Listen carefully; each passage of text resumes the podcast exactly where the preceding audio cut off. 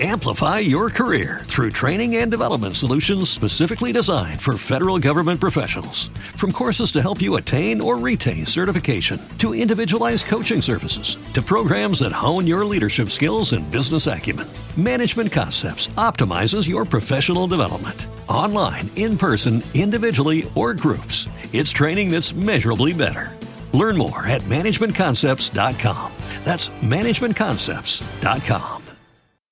Se ha firmado esa quinta prórroga de los ERTES, agentes sociales y gobierno vendiendo que está bien lo que bien acaba. Han celebrado haber alcanzado ese acuerdo para extender hasta el próximo 30 de septiembre, una herramienta a su juicio fundamental para empresarios y trabajadores de los ERTES. Van a seguir aprovechándose determinados sectores, los ha habido más penalizados que otros, unos desde luego han resistido mejor el envite de la crisis pandémica y de los que mejor lo han hecho, hoy hemos conocido datos, el sector químico. Vamos a pasar lista a todos ellos.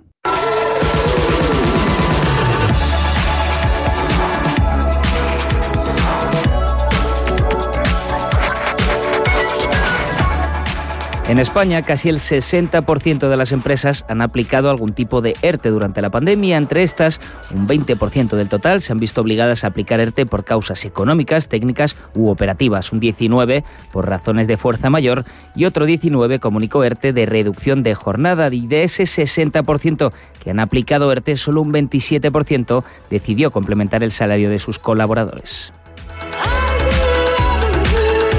Y del temporal pasamos al real, del ERTE al ERE. Las grandes empresas prevén más de 35.000 despidos tras la pandemia y la crisis económica, a la que se le une una digitalización que ha avanzado a pasos de gigante durante estos dos últimos años. Cuéntanos un poco este dato por industrias, por sectores. Pues por el momento del total de ERES, sin T anunciados, de esas 35.000 personas que van a llevarse la peor parte de la crisis económica, un 50% corresponden a la banca, un 27% a la industria, un 18% al comercio y el resto de otros sectores. Es simbólico ver cómo son los bancos los que recurren más al ERE y no los comercios en tercer puesto. Nos contabas antes, Pedro, que no todos los sectores han sufrido tanto durante la pandemia. Efectivamente, hay una pequeña aldea gala en España, como sería la de Asterix y Obelix, un sector que resiste.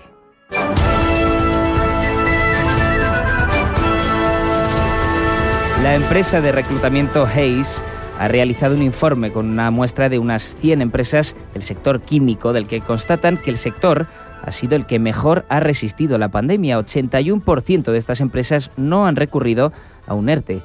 Y también es interesante ver que la mitad de estas empresas mantuvo toda su plantilla durante estos dos últimos años. Le siguen el sector teleco y la electrónica.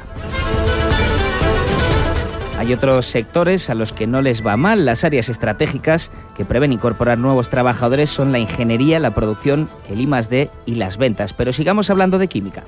Física o química. Ni me miras, ni te quiero, ni te escucho, ni te creo.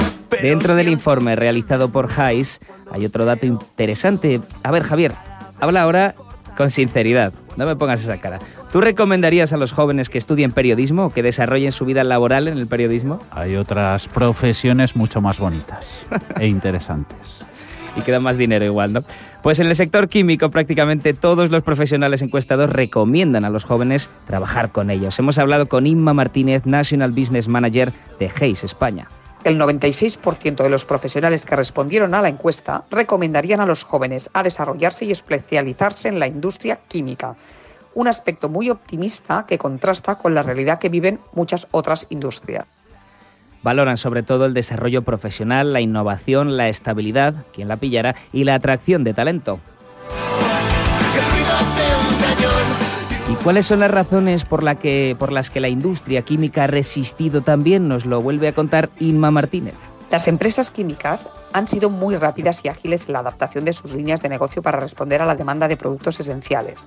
En el último año, se ha dado prioridad a las plantas de producción de las compañías, tanto en la fabricación de equipamiento sanitario, productos farmacéuticos o de limpieza, como en la fabricación de jeringuillas y EPIs básicos en la pandemia. Esta rápida adaptación ha permitido que hayan podido aguantar e incluso crecer. Y al igual que pasó con la aplicación de videoconferencias Zoom al principio de la cuarentena, el sector químico ha sido de primera necesidad en la pandemia. Evidentemente, nuestros mejores deseos hacia este sector que representa un 5,5% del PIB español, pero también esperemos que no venga otra pandemia, algo en lo que estaremos todos de acuerdo.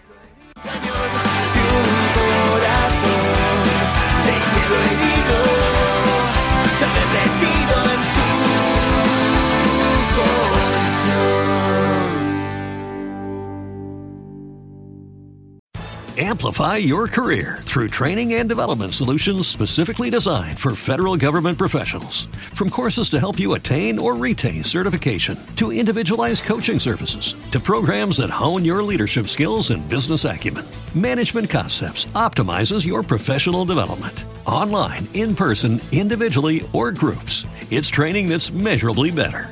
Learn more at managementconcepts.com. That's managementconcepts.com.